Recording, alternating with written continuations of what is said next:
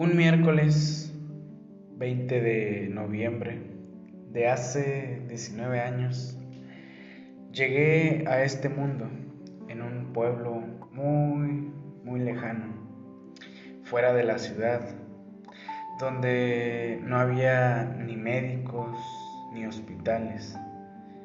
La partera de aquel entonces me dio dos nalgadas al nacer. Creyeron que yo estaba muerto. Por complicaciones de parto y en esas nalgadas grité por primera vez.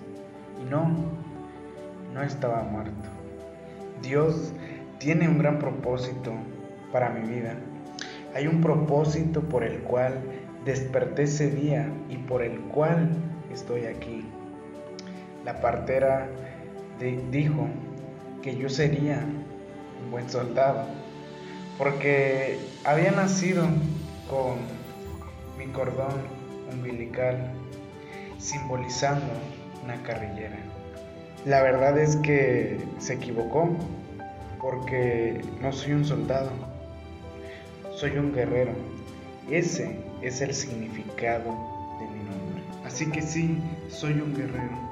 Un guerrero que busca mejorar cada día, impulsarse cada vez más, hacer las cosas con amor y por amor, contribuyendo a la sociedad. Un guerrero con logros, fracasos, pero a pesar de eso, aún me encuentro de pie buscando el propósito por el cual desperté hace 19 años, el propósito por el cual Dios me envió. Así que sí, dejo esta historia inconclusa porque sé este es el comienzo de una gran historia que aún continuaré escribiendo.